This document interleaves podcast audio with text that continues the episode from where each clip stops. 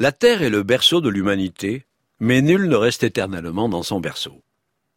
Vous avez probablement déjà entendu cette phrase célèbre. On la doit à Konstantin Tsiolkovsky, un instituteur russe du début du XXe siècle, ardent partisan de l'exploration et de la colonisation de l'espace.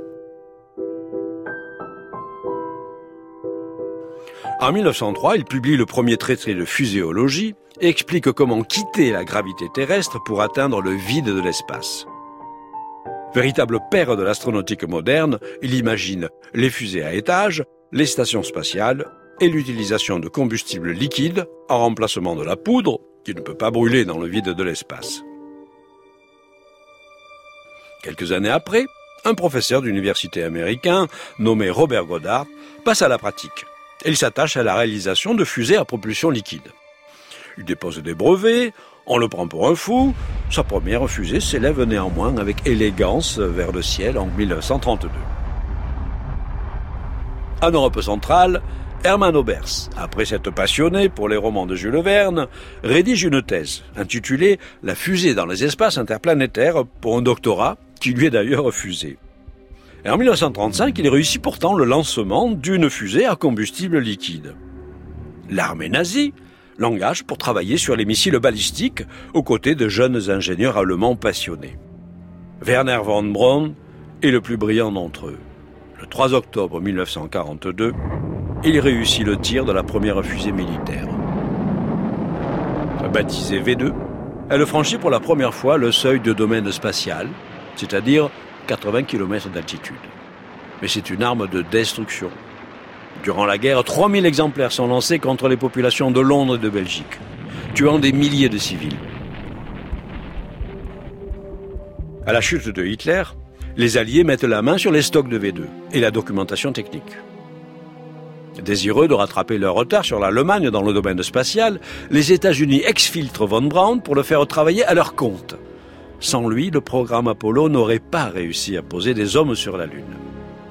L'URSS, la Grande-Bretagne et la France récupèrent aussi des documents et des pièces de V2.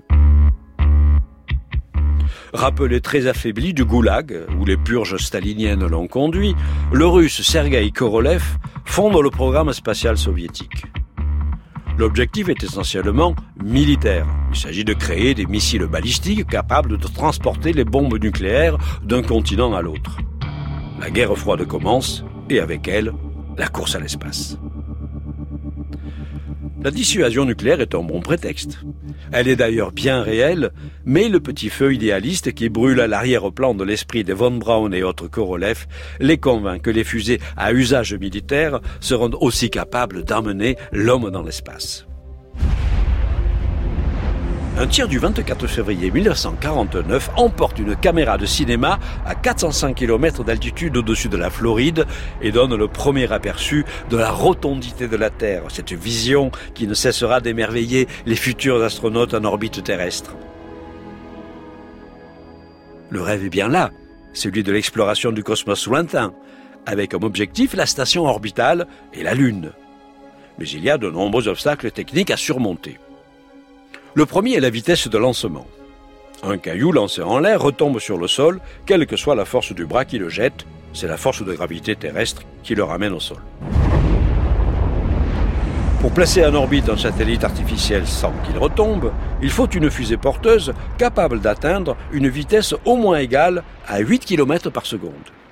C'est la vitesse de satellisation, dite aussi première vitesse cosmique.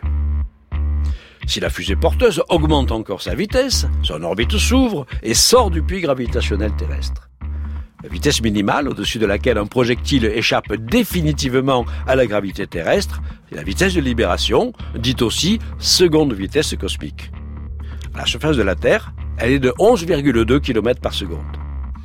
Eh bien, le premier verrou sera franchi en 1957 par Sputnik 1, le second en 1959 par l'Unique 1. Je vous parlerai demain de ces deux étapes capitales de la conquête spatiale.